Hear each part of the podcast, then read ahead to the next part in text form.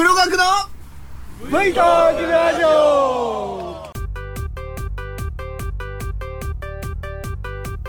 なかなか暑さが引かないですね。10月に入ってもまだまだ高温の日が続いているようでございますが、こんな時ね、密水分やミネラルのこまめな補給は欠かせないですよね。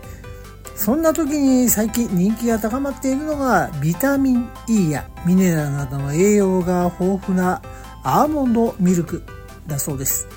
こちら売り上げはね、なんと右肩上がりだそうですよ。アーモンドミルクって言われてもなんだろうななんていうような気がしますけどもね。アーモンドミルクを使っているお店によると、無糖でそのままアーモンドの風味を楽しむプレーン、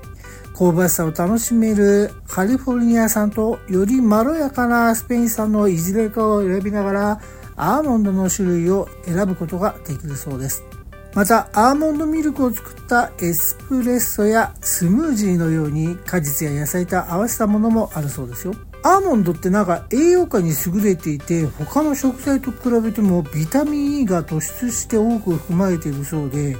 このビタミン E っていうのはですね抗酸化作用があって過剰になれば老化を招く活性酸素を抑制してくれるそうですこれっていいですね老化を招くところを抑制してくれるなんてね。他にも亜鉛や鉄分などのミネラルも含んでいるそうです。メーカーが発売するようになって医師や管理栄養士らの協力のもとアーモンドミルクに関する情報発信をするアーモンドミルク研究会によると江崎グリコが初めて アーモンドミルクを販売した平成25年以降国内の市場は拡大していて令和4年には主要4社の販売額が計150億円にもなって平成25年の22倍にもなっているそうです。アーモンドミルク進化が進まないですね。これからは普通の牛乳よりもアーモンドミルクを取るという人が多くなるのかもしれませんね。今度ちょっと行って飲んでみましょうかね。この番組はホンダハンターカブ CT125 と鈴木 V ストローム250に乗ってキャンプツーリングに撮り鉄ツーリングに大忙しな私黒学がライダーの皆さんの休憩時や乗ってはいないけど少しだけバイクに興味があるよ。という方のちょっとした話のネタになればいいな。と思ってお話しさせていただくバイク系独り言ポッドキャスト番組です。さて第269回のお話は？タラックスさんのスマートライドモニターがものすごく良くて超おすすめだったぞ。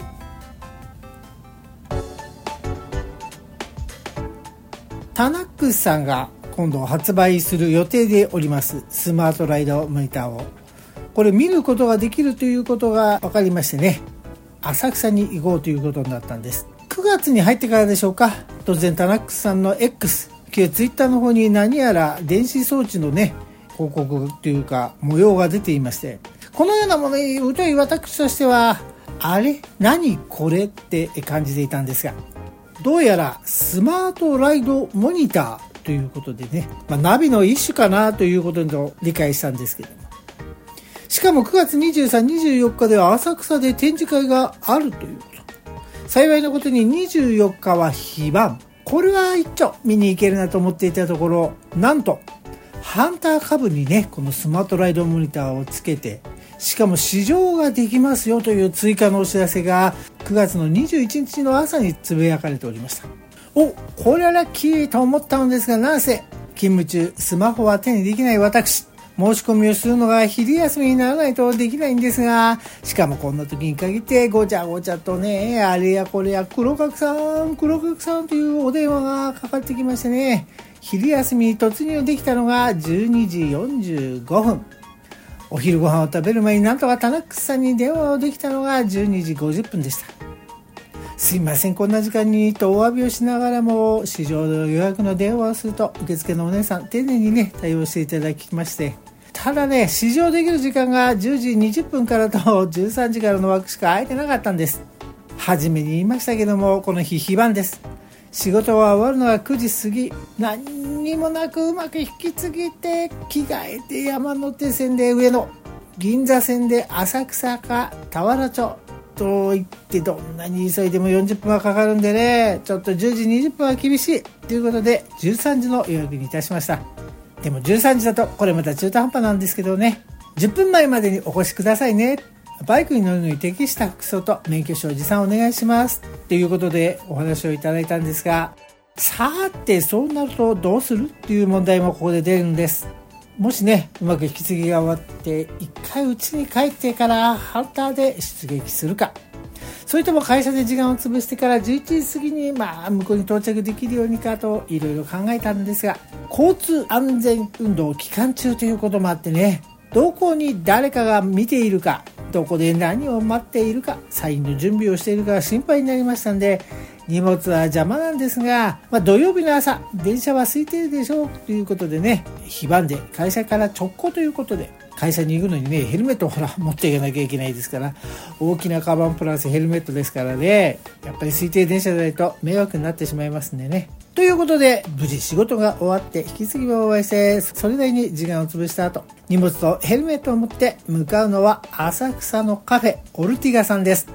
なんてね、こんな風にカフェオルティガさんなんて綺麗に言っておりますが、実は本当は読めなかったんですけどもね。まず受付で名前を言ったところですね。12時間の試乗ですねっていうことだったんですけれど、え、13時だと思うんですが、ということで再確認。どうやら似ている名前の方がいらっしゃったようでございました。お早めにということで免許証をお見せして承諾書にサイン。では13時までお待ちくださいということでしたのでね、ちょっと店内をキョロキョロとしてみました。今回のカフェオルティガさん。こちらね、隣接しているスペースがありまして、そちらにね、このスマートライトモニターが展示してありまして、実際に提出することができるようになっていたんです。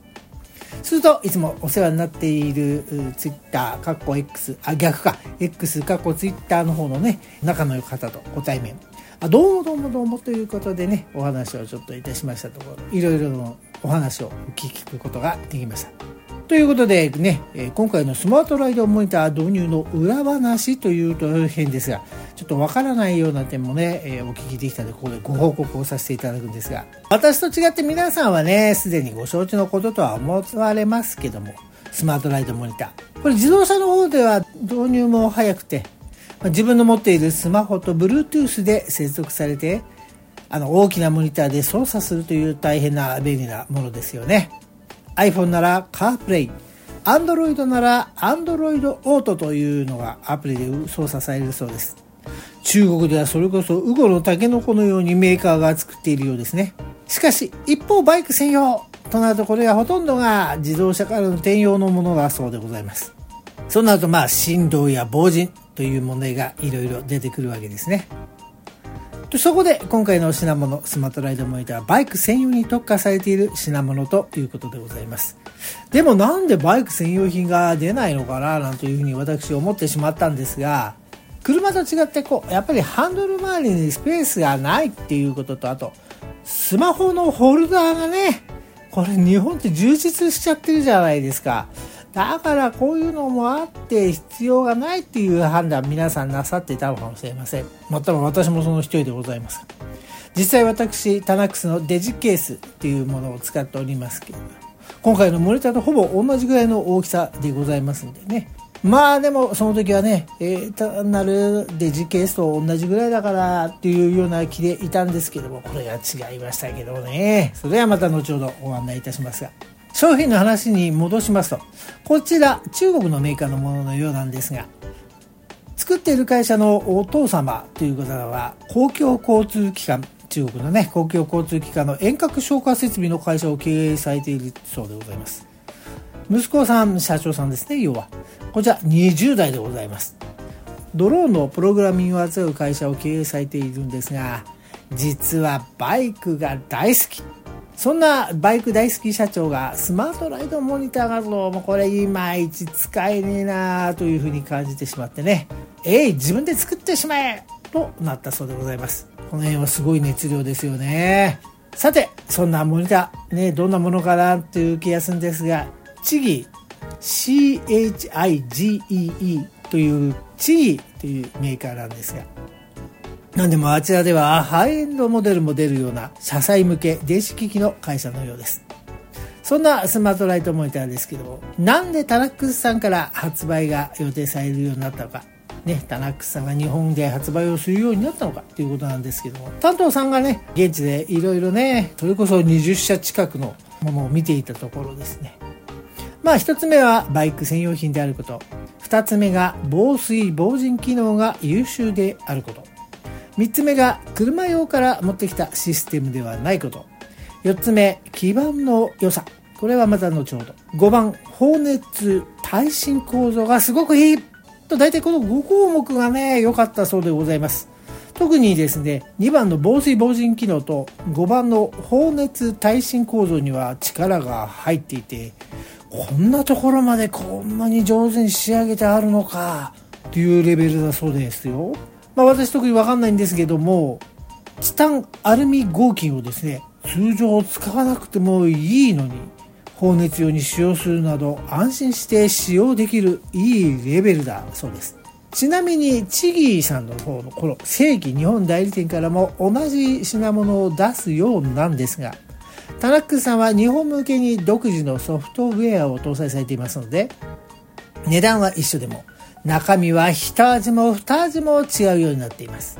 また、アフターサポートなども考えると、おのずとね、どっちがいいかっていうのは決断出てきますよね。と言っても、そこはやはり中国産なのでね、ただ日本に持ってくればいいっていう話ではなかったようです。というのも、日本では電波法っていうなんかこう難しい法律があるそうでございまして、まあ、私も第3種陸上無線士だっけ？なんかそんな免許を持っていますが、それもかかるのかな？まあ、このスマートライダーモニターとスマホの接続にはですね、気象レーダーに干渉してしまう周波数の部分があるそうでございます。これがですね、DFS という自動的に周波数を変えるシステムというものを積まないといけないようなんですね。まあ、気象レーダーに支障が出ちゃいますと。この気象レーダーがですね、そのある一定時分ね、使えなくなってしまうみたいなんですよ。そうすると大変ですもんね。まあ、そんなことから、この基板、この DFS なる基板もね、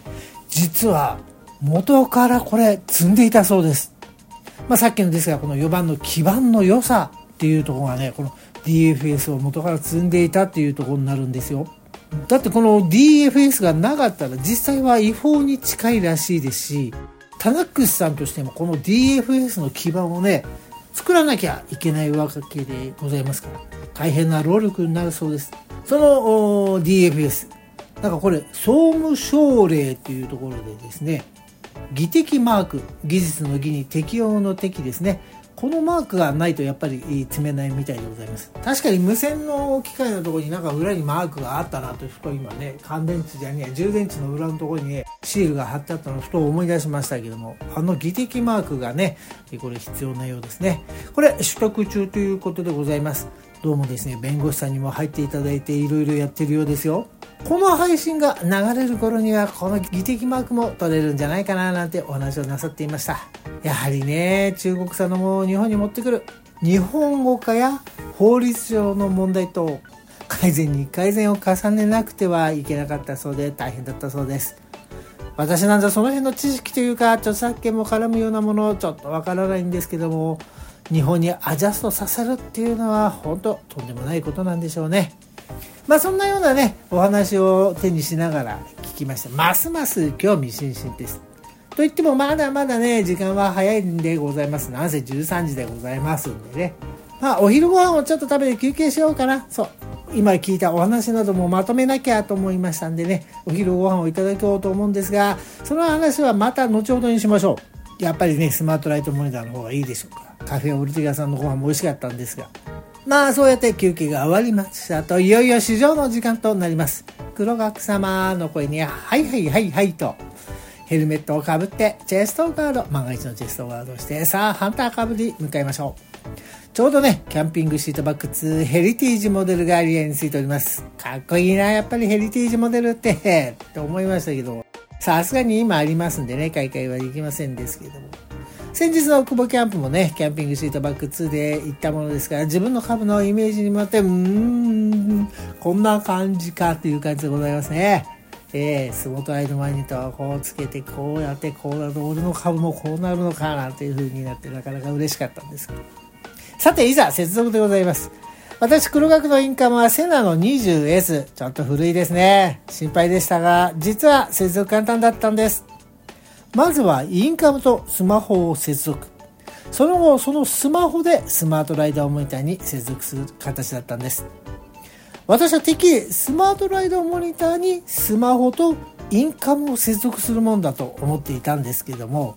なぜそうじゃないのか。要はねインカムとスマホをつないだやつでスマートライダーモニターにするのかっていうと音声にねタイムラグが出てしまうそうなんですね。音楽を聴いていたりしたらこうなんだかこうタイムラグが出たりするとがっかりするでしょっていうこれご説明をやっぱりいただきました。この辺もね最初のものを見てる時だけの説明では分からなかったんですけど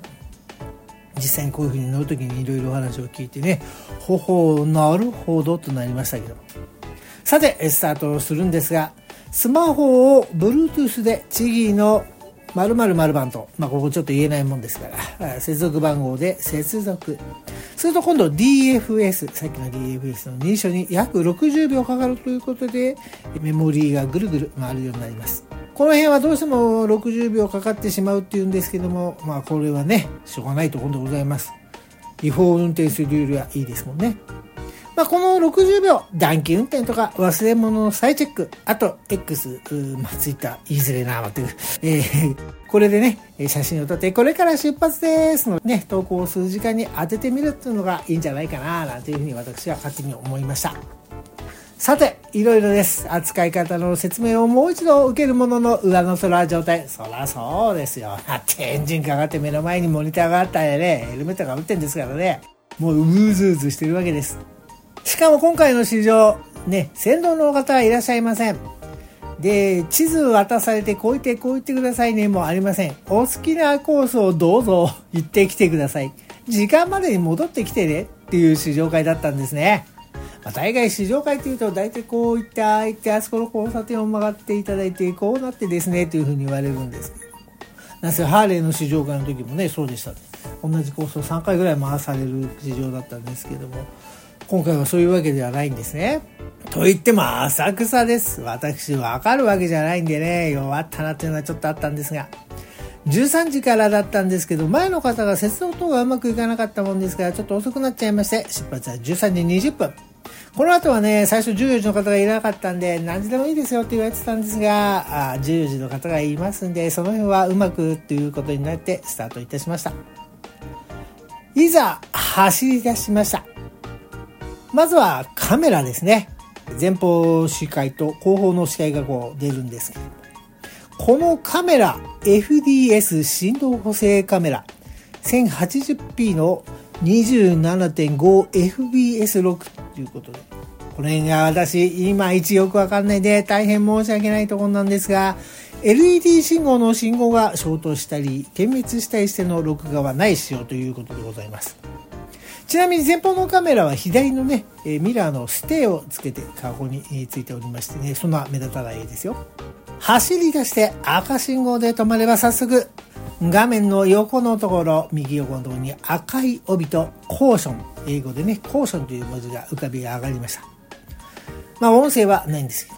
これは後方カメラによる視界検知システム機能が無事働いたということでございます。この視界検知システム機能、スマート AI というものを使ってですね、え車が来た時に教えてくれるんですが、走っている時はモニターの位置がちょっと低くて、えあまり気にならなかったんですけれども信号等で止まっている時にはねよく確認できますんでおっとっといけねえいけねえっていうのがありますんでねまあこれ追突防止にもいいのかなというような気がいたしますしまたうん慣れてくれば多分そこも見れるようになるでしょうしちょっとモニターの位置を上げたりすれば車線変更する時にね右に動こうと思ってプーなんて書いてああいけねえなんていうことはないんでねこれはいいなというふうに思いましたね。音楽の方なんですが、もちろん Amazon Music のアプリが使えます。ナビも Google マップ、あと Yahoo ナビも使えて大変便利でございますね。私の場合は Yahoo ナビを普段使っております関係上、ちょっと Yahoo ナビを使ってみたんですけれども、うーん、いいですね。LINE も着信します。今のところ iPhone だけみたいでございますけどもね。音声でただ返信するようでございます。まあ、その辺はそうでしょう。手でね、えー、ぶってたら危険ですからね。この辺は一人だったもんですから、ちょっと残念ながら試せませんでしたけどもね、えー、どんな感じになるのか、ちょっとね、この辺はあ残念だったんですけども。リコちゃんとね、行けなかったんで、まあ、しょうがないんですけども。東橋通り、春日通り、四つ目通り、三つ目通り、国道14号など、スカイツリー周辺や錦糸町の周辺を流していってみました。ホーム画面ね、こちらの画面では時速も表示されますので、ハンター株とのメーターの差が分かりました。ちなみに50キロぐらいまでなら2、3キロハンター株の方が高い。60キロぐらいだと5キロぐらいハンター株の方がハッピーでしたね。そんなホーム画面への切り替えなんですけども、はてどうすんのと思いますよね。画面をいじくるわけじゃなくて、4つ本体の上にボタンがあります。ホーム、カメラ、アプリ、表示、オフだったかな左から。確かこの4つだったと思います。手袋をしていても押し間違いがないぐらいボタンが大きいんで、これ、えー、いいですね。しかもですね、サクサクと動いてくれますんで、本当に良かったですよ。ナビも通常見ているいつものスタイル出てくれます。カープレイというのはそんなもんなんでしょうね。音声も同じです。まあ当たり前かもしれませんけど。そんな時いきなりです。画面に赤表示と警告音。え何？ね、いきなりですから思いますよね。スマホの高音変えと思ったんですけども、どうもこれ、えー、今回のハンターカーブ、タイヤ空気圧データを測るためセンサーのバルブがついていたものですから、ちょっとシビアな設定になってたせいかほんの少しの空気圧のね異変でここが出てしまったようでございましたこの辺はですねまた後ほどお話をしたいと思いますけども。まあシビアにしなければ出ないんでね安心かと思います。そんなことで、えなんとかオルティガさんに戻ってきまして交代でございます。ここで嬉しかったのがですね実はホーム画面のところにですね今回の走行距離最高速度平均速度あとですね高低差も出てくれるんですね。最高高さ何メーターだったよなんていうところが出てくるんです。これツーリングの行った時にね記録を取っておくのにいいなというような気がいたしましたね。まあそんな風にちょっと2、30分ですか。あ、もうちょっと乗っていたかったんですけど、なんせ道がわからないっていうところもあるし、このオルティガさんがね、実はあの一方通行のところにあって、ごちゃごちゃしたところにあります関係上、ちょっとあんまり遠くは行けなかったんですけどもね、ちょっとうろうろしていきました。でもそれだけ乗れりゃ十分だったんですけどね、都内ですから、いろいろなことが楽しめましたよ。2車線の広い道を走ってみたりね、狭い路地裏をちょこちょこっと走ってみたりとかいうこともできましたんでね、まあ実際にあった症例で走ることができました。まあそんなことで改めて最終的な感想をちょっとここで述べさせていただきたいなと思いますけども、まず画面ですね。画面の明るさ。これはね、もうほとんど今のスマホと同じぐらいよく見えますよ。乱視の私ですけど、メガネをしてなくてもこれ多分見れたのかななんていうような気がしますけども。デジケース、私のつけてるデジケースですとね、どうしても太陽光で反射してしまって何も見えない角度があるんですけども、これは大丈夫そうですね。うん、どの角度からも見ても良さそうでございます。カメラ、先ほど言いましたけどもカメラね、どうも聞いたところソニー製なんですか確かなもので間違いないものでございますんでね、鮮明でした。画角も広くて安心。後方はどうも136度ということでございます後方136度、ほぼね、全部ね、賄いますよね。特に後方の視界検知、大変助かると思います。あの、先ほども言いましたけど、赤いバーとコーソンの文字なんですけどもね、左右と真ん中、まあ、左右と真ん中って言うと変ですけど、左右と下、まあ、下つった方がいいのかな。これ実際に接近してる方向にコーソンって出てるんで、赤文字でね。ん？どっちなのっていうのがないのでいいですよね。これ変なやつだとただ真ん中にポーンと出るだけじゃないですか。近づいてますってね。そうじゃないんで、これ右側近づいてます 左が近づいてます真後ろが近づいてますって出るんで、これは、うん、いいな。これは助かるなと思いましたね。また、先ほど話しましたけどもね、本体上のボタンですけども、大きいんですよ。指2本まではいかないけど、もう私の指で1本ちょっとぐらいあるぐらい大きいんで、押しやすい。しかも切り替えが早いのがいいですね。手袋を外さないでこう済みますし画面のタッチもですね違和感なくアプリの切り替えもできるんでねいちいちこれ手袋を外さなくてもいいのはいいことでございます音楽を聴いていて、えー、走っていたんですけど今までですとセナのダイヤルを左手でくるくるって回していたんですが画面のアプリでポチッて曲が変わってくれるのも大変便利でしたよ。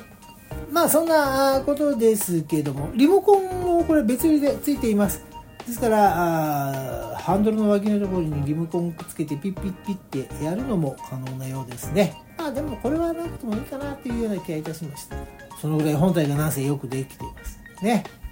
ドラレコも入っています。ドラレコはミニ SD カードですが、私クラス10だと思っていたんですけども、今違うんですね。UHS スピードクラス3ということでございます。普段使っております GoPro のクラス10より上のやつで、256のメガバイトの記録までね、対応されているということですんで、この UHS スピードクラス3っていうのは、4K 録画と 8K もちょっと撮れるような感じのところでございますんでね、容量その他本当問題ないと思われます。ということで、もう完全に一目惚れいたしました。まあまあ降りてきて早速の一言は、これ欲しいでしたからね。唯一ですね、お願いした点が実はあったんです。通勤で使う方ってあんまりいろいろな画面ではなくて、ホーム画面にして走ると思うんですね。そうするとこの際ですね、時刻表示が小さいんですよ。結局今何時だ？どれぐらい走ったのかな？なんて腕時計を見る羽目になってしまいましたんでね。あと2、3個フォントサイズを上げてほしいんですね。とお願いしたところ、おー、そうですか。ということでございますね。その辺はね、簡単なバージョンアップの時にできそうなので、ね、検討していただけるっていうことになりました。あとは問題なのはお値段ですね。8万2500円。これに先ほども言いました空気圧センサー。これね空気圧センサーも2位の空気圧で、え設定できるんですよ。下と上がね。ですから本当に1ヶ月乗らない時なんかはパッとやればね空気圧センサーで分かりますんで乗る前にね、えこれいいなと思いますけどももうこれって1万ぐらいするんですよこのね。うん。であとカメラ用のステーなんかつけてしまうと空気圧センサーをつけてカメラ用の10万近くなっちゃうんですね。うん。ちょっと厳しいな、これ、あの、一瞬思ったんですよ。でもよくよく考えてみると、レッドバロンの前後のドラレコ？あれ5万半ばなんですよね。まあその値段にいろいろな機能をつけて、ね、ドラレコだけじゃなくて後方スカイのとかいろいろね、そういうのもつけて、っていうことを考えれば、まあ決して高くはない値段だなというような気がいたしましたね。まあ、はっきり言ってさっきも言いましたけども、欲しいです。そうなると問題は V ストローム250につけるか、ハンターカブにつけるかっていうのは悩みどころです。2台はさすがにね、20万は無理ですよ、私。皆さんと違いますから。えー、ハンターカブにつけるとね、まあ、下道でこまごましたところとか、次、またあと身近で慣れているところでもね、どれどれここ曲がってみようかななんて時の発見にはいいかもしれませんし、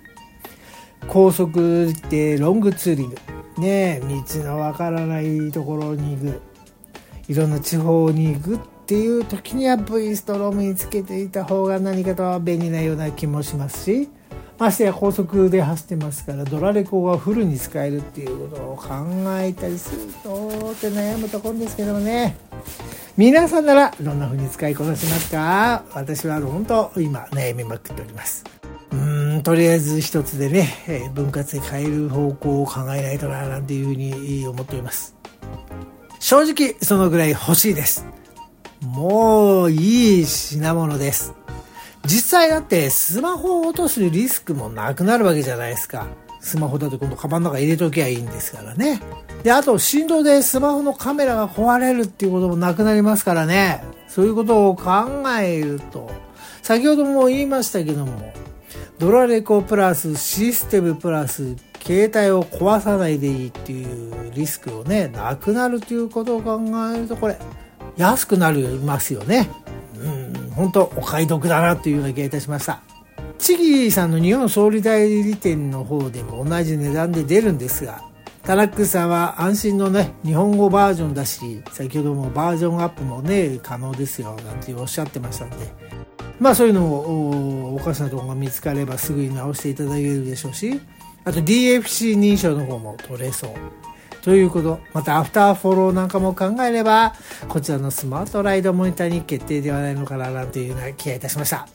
通勤でもロングツーリングでも両方に楽しめて、またリターンライダーでね、視力がちょっとっていう方にもおすすめできる一品だと深く感じました。スマートライドモニター。これ買うためにはイコちゃんと交渉してボーナスの配分を書いてもらわないといけませんね。さて、えー、随分お話長くなりましたけど、お昼ご飯のお話に戻しますか。カフェ飯っていまいち苦手なんですけどもね、こちらオルティガさん2022年の8月にオープンされたそうです。何を頼めばいいのかわからず、とりあえずハンバーガー、オムライス、こうメニューに書いてあるもので迷いに迷ったんですけどもね、メニューの左上がおすすめというスタイルに従ってスペシャルチキンバーガーとコーヒーにいたしました。エスプレッソコーヒーですけど。2階に上がってのんびり休憩先ほどねいろいろ説明を受けてたやつを書いていたところコーヒーが運ばれてきましたエスプレッソのブラックということでねおすすめしていただいたちょっと大きめのものでございます一口飲んだところうーん濃いコクのあるエスプレッソただ苦いだけでなくて味見深みがある感じでしたよ何でも自家焙煎でコーヒー豆をいっているそうですしかもこちらのマスターニュージーランドにコーヒー留学をなさったそうでニュージーランドって知らなかったんですけど、カフェ文化が賑わっているそうですね。こちらのコーヒーもオセアニアスタイルという形のエスプレッソコーヒーでございました。冷めても嫌な苦味が出なくてね、大人の味でしたね。続いてお待ちどうさまと出てきたハンバーガーにはびっくりの大きさ。うわ、すごい大きいよ、これっていう感じで。これ、フォークとナイフで切るよかと思ったんですけど、まずはパクッっていう感じでいただくとチキンとソースとバンズが絶妙な感じこちらはねシェフがアメリカ研修の際に食べた美味しいハンバーガーの味を日本で再現したいということでね再現されたんですけどねチキンの味も本当にいいですしソースの味もまた効いていてバンズと合っていて美味しいですよたっぷりのフライドポテトとミニトマトと人参やきゅうり、ベビーコーンのピクルスの付け合わせまでついておりますのでね、お口の方もさっぱりです。そうしているうちにハンバーガーも進みます。チキンの下には大きなレタスやトマトなども入っていますんでね、これ本当に美味しいハンバーガーでございましたよ。ランチでコーヒーもセット。まあこれお値段の方なんですけど今回パンフレットで300円引きっていう言葉がありました関係で1600円で済んだんですけどもランチタイム以外だとちょっともうちょっと実際にはするのかもしれませんけどもねまあでも浅草ですからね今回はねでも本当にお得感があるカフェ飯となりました。普段は先ほどのねスマートライトモニターが置いてあるところに古いバイクなどを置いてエスプレッソを飲みながらバイクを見ながらゆっくりしてほしいっていうのがコンセプトのお店だそうですよ。カフェオルディアさん。もしよろしければぜひ一度お呼びくださいね。キネヤ通りですぐにわかりますけどもこのキネヤ通り一方通行です。気をつけてくださいね。これおすすめですね。今度また言いたいなと思いました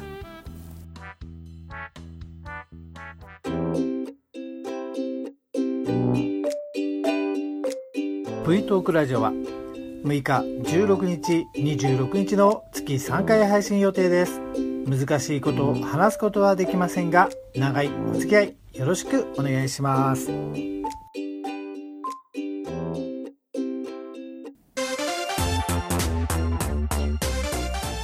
て、えー、後半に入りましょう。後半なんですが、メールをいただくことができました。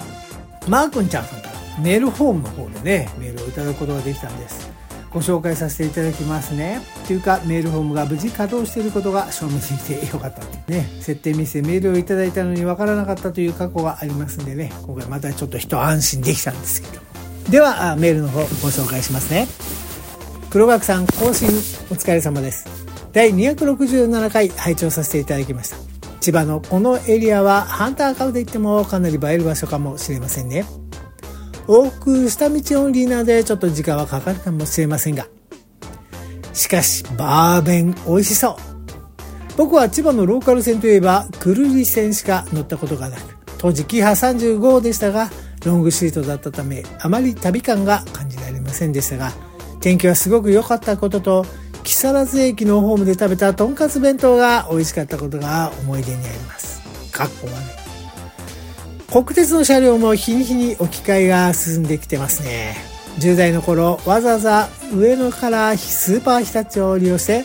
東北エリアの石巻線や陸東線陸西線に乗ったことも懐かしい思い出ですね。特に陸羽東線は夕方に利用したため日没後は周りも真っ暗で乗客も自分の他に数人しかいない状態で終点の新庄までつけるのかと子供の一人旅なので不安いっぱいでもありました。しかし今年の夏は本当に暑すぎるくらいかっこ特に群馬や関西エリアまともにメッシュジャケットを着てバイクに乗ったのはおそらく1回や2回くらいだったんじゃないかと日がも過ぎてようやく季節がもう夏から秋へと変わってバイク乗りとしてはシーズンインといったところですね。とにかく僕は休みのために毎回バイクに乗れているかというとなかなか乗れなかったりするために CBF を動かす際は毎回慎重です。セローはために乗る際にもそんな緊張しないのですが乗り換えるとしたらもう少し軽いのを選ぶかなと。でもやはり CBF でもう少しロングを走りたいですね。先に購入したとはいえセロの方が能登まで行っているため来年の SSTR は CBF を使ってもいいかなと思っています。というか一泊ツーリングするのが残された2023年内の目標ですね。それでは次回の更新も楽しみにしております。ということでございました。マーくんちゃんさんどうもメールありがとうございました。第267回ね、えー、先日の千葉のいすみ鉄道行った時のお話のことで、えー、メールをいただきましたけども千葉のこのエリアねハンターカブで行っても確かにねいいかもしれません。ハンターカブで行くとねまあ本当往復した道なんで時間はかかっちゃうんですけれどもね実際のところ V ストロームで行くよりは楽なんですよね。手掘りのトンネルとか行く時とか林道へちょこちょこっと走る時はやっぱりハンターの方が楽ですからね。とはいえまあいろいろね私も予定がある関係でこの日はハンターじゃなくて V スだったんですけどバーベン美味しそうでしょ？バーベンね実は木更津にももう一つねバーベキュー弁当っていうとこがあるんですよでもそちらのバーベンよりもね、やっぱ豊島屋のバーベンの方がおすすめですよ。まあ、スペシャルソースのおかげで味は一緒なんですけどもね。キハ35に乗ったっていうことでございますけど、キハ35のね、ロングシート確かにね、えー、旅感通と厳しいですね。あ、くるり線通とはちょっとわからない方がいらっしゃるかもしれませんけどもね、えー、くるり線は木更津からくるりを通って、えーと、あれはどこまで行ってるんですっけ？上総亀山か、まで行っている。まあしょっちゅうね、運休になっちゃうせいなんですけども、この間ちょっと取れなかったと思うんですけどもね、まあそこ乗られたということで、でもいいじゃないですか、くるり線で乗れたならばいいと思いますよ。羨ましいところでございますよ。ね。キハ35あの私は好きなのはあの外吊りのドア3枚が。ドアがね外につられてるんですよ。普通中だと思うでしょ、えー、外にねドアがついてるんですよ。昔八高線でも走ってたんですけどもね、えー、ちょっとこんなこと鉄の話をしてもしょうがないなという気がしますけど写真の方はね、えー、キハ35系のアリュートゥという編ですけどもキハ30っていうのがありましてね、えー、この間のところで、えー、出しておきましたけども前回のねえやつで写真で、えーもキハ30が出てるんですけど、まあ、それの姉妹車というと変ですけども、おやすさんがキハ35ですね、えということでございますけど。で、それだけじゃなくて、なんと、石巻線とか陸東線、陸西線に乗ったんですね。こちら、まあ、陸西線はいざ知らず、陸東線は、これは厳しくなかったですか？だってね、陸東線はね、山中走っていくわけですもんね。宮城県の小五田から新庄までとこういうことで山をね渡っていくわけでしょ？大山脈のね真ん中っていうと変か 変な言い方かもしれないけども鳴子温泉だとか走って、えー、新庄だってね盆地の中ですもんね。まあこれよくまあこれそんな細かいつかそんな時間によく夜乗りましたね。これ一泊したんですか？それで陸再生に乗ったのかな？陸再生だとねまだあ別の方向行っちゃいますんでね。新庄から陸再生がどこに行ったっけか？余目までか。余目まで行くんだから山形の余目まで上がっていくんだからそれで考えると私の滑舌が悪くて余るべと聞こえてますが余る目です。失礼いたしました。陸当選が一番怖かったんじゃないかなと。小学生までえー、すごい小学生っていうかまあ子供だからとしか書いてないんで小学生か中学生か分かりませんけど結構鉄ですね。えー、本当羨ましいぐらいでございますよ。私にしてみればこのことができるなんせ私はこれ、えー、陸東線も陸再生もほんのちょっとの区間しか乗ってないんですね。全線は乗ってないもんですから。実はね私も電車大好きと言っていながらもそんなにね、えー、乗りに行ってないもんですから。乗り鉄じゃないもんですからね。本当こういうお話を聞くと羨ましいなというような気がいたします。でも本当不安にいっぱいだったでしょうね。心境わかりますよ。あと今年の夏本当暑かったですよね。群馬なんかとても暑かったんじゃないんですか。ええー、メッシュジャケットを着てバイクを着るっつっても、なかなかね、着ようって気がしないですもんね。